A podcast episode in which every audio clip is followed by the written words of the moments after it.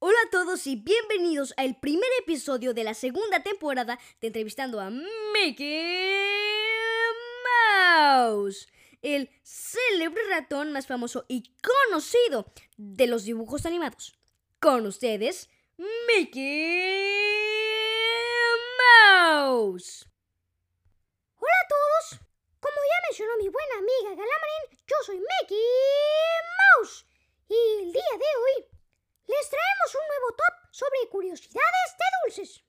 Cierto, y es que la mayoría de los oyentes consumen golosinas sin siquiera saber su historia.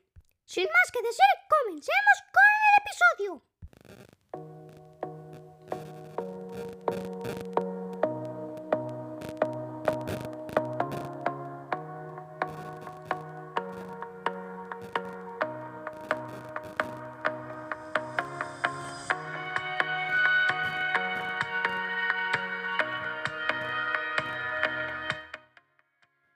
Vamos a comenzar con el puesto número uno.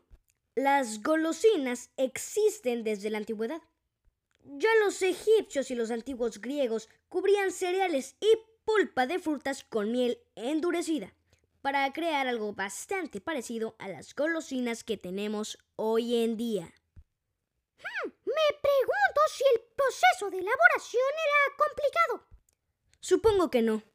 Al final lo importante era que supieran bien. Bueno, vamos con el puesto número 2.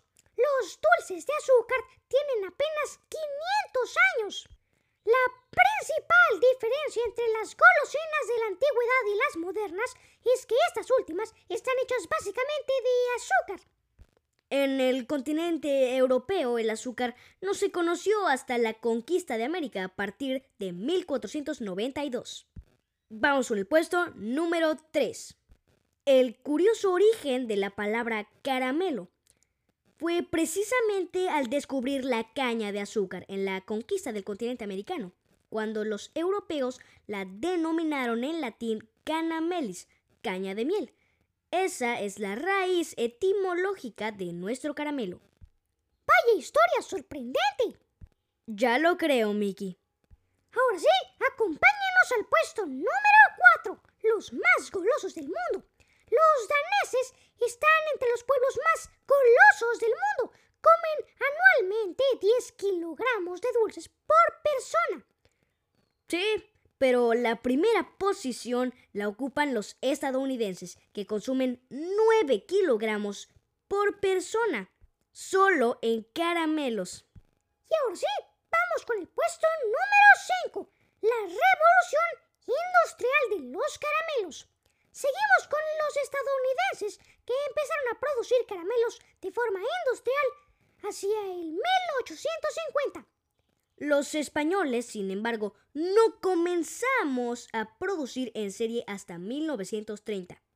Y bueno amigos, hasta aquí el episodio de hoy. Esperen, alto. Ah, ¿Sí? Oh, ah, bueno, eh, hubo un pequeño malentendido. Es que al parecer la producción nos acaba de informar que hay un sexto dato. Bueno, y por último tenemos el puesto número 6, los españoles y el chocolate. Y aunque los españoles se sumaron tarde al carro de la producción industrial de caramelos, no es porque sean poco golosos.